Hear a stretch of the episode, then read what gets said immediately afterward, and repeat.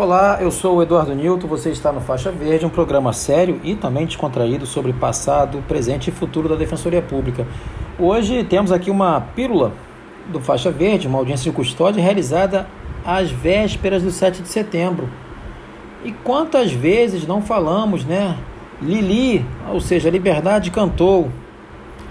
E talvez inspirado nesse chavão, eu apelei para Lili, como vocês verão aí na minha fala. Uma fala de argumentos que vocês já estão até acostumados, a questão de prazo superado, o desrespeito à súmula vacilante, ou melhor, súmula vinculante número 11, a ausência de fundamentos e ainda a questão da confusão que se faz entre o papel de magistrado e agente de segurança pública. Escuta aí. Silêncio. Eu não sei se vocês estão ouvindo é a música da liberdade que está chegando. Não é nada do 7 de setembro. Eu vou dar aqui, talvez, só alguns acordes. Vossa Excelência, como bom regente, pegará isso tudo aqui para literalmente cantar a liberdade. Porque, veja, o relaxamento aqui se impõe por várias razões. Emprego indevido de algemas, inclusive, veja, ontem, quinta Câmara, tráfico com arma. Desembargador Paulo Baldez mandou soltar, não pode estar algemado. Prazo, doutor Zé Carlos estava indo bem na prova, mas aí deu uma derrapadinha, porque Tibe versus Equador, Corte Interamericana, falou que não basta trazer o papel, tem que trazer a pessoa.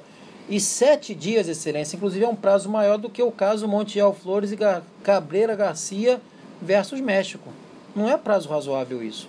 E se não bastasse isso, a decisão do plantão, ela simplesmente não se sustenta. Vem com o típico, quase que um justiceiro. O tráfico vem causando problemas sociais, a quantidade é grande, está aí. A gente não é justiceiro. O senhor não tem nada disso, o senhor não é o juiz Marshall. Então o relaxamento aqui se impõe.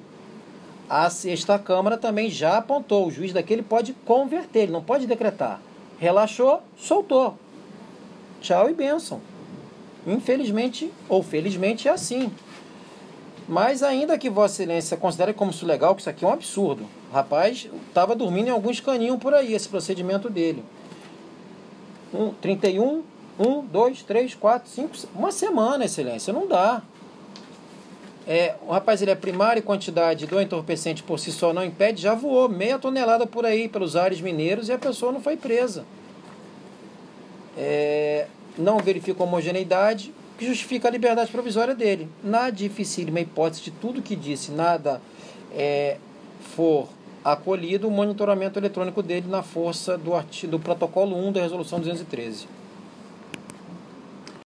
Pois é, minhas amigas e meus amigos, é, mesmo apelando para um sentimento patriótico, não foi possível é, obter a liberdade. E até antes de falar um pouquinho desse caso, né? Como tem sido difícil nos últimos tempos manter a nossa autoestima elevada valorizar a nossa condição de brasileiro, né? Tempos difíceis, esse em que vivemos.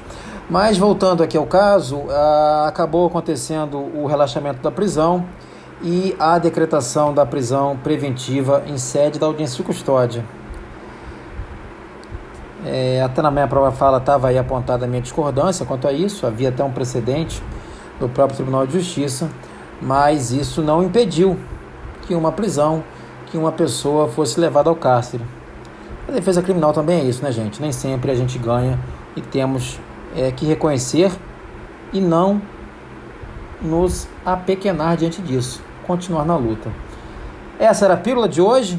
Espero que tenham gostado. Compartilhem, xinguem, quem que sabe até elogiem este companheiro de vocês e até a próxima.